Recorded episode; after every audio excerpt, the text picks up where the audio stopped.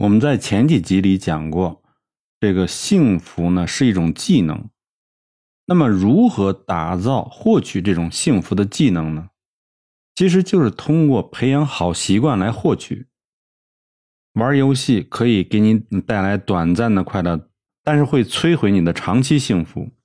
喝咖啡也属于用短期的兴奋来换取你长期的健康。因为这些因素呢，可以刺激你的多巴胺分泌，那么你身体就会感到兴奋。但是，一旦这种刺激因素消失了以后，你的幸福感就会降低。而这种幸福感呢，是你的短期幸福。就是你会发现，有些人呢，幸福感是越来越强，但有些人呢，幸福感是越来越差。它的重要的一个原因就是说，这两类人的习惯是不同的，你的生活习惯。和养成的行为模式对这个幸福感是非常非常重要的。另外一个问题就是，你周围的朋友和你相处时间最多的人，这样的人是不是让你感到快乐？那么是不是让你感到钦佩和尊敬？没有什么嫉妒之心，没有什么这些烦恼，没有这些人际关系的这种尔虞我诈，或者是负面的一些情绪。所以你在选择朋友的时候一定要明智。一个知名的一个理论就叫五只黑猩猩理论。这个理论是说什么呢？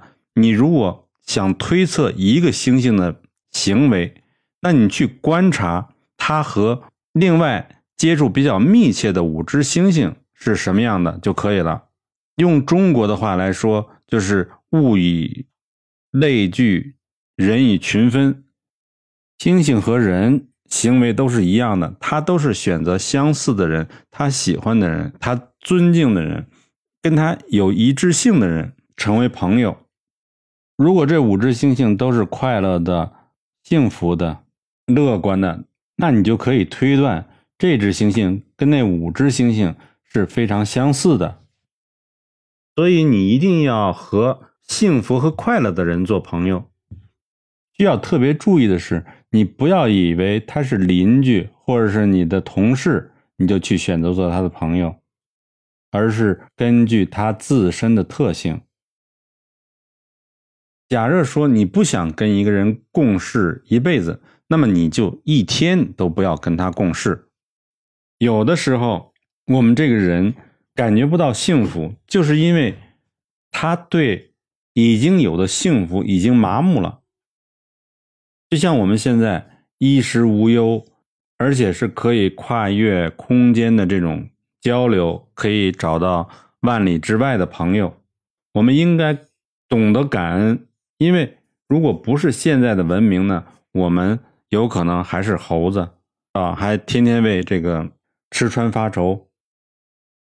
但是你太多的贪心，当你得到所有，你就认为这个世界。和别人大家都欠你的，你永远不会有一种满足感。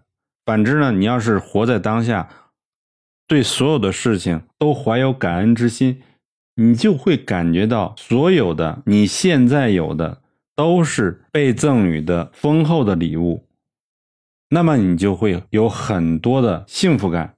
所以说，真正需要的是就是拥有这种感知。你拥有那么多别人不具有的，你应该感恩才行。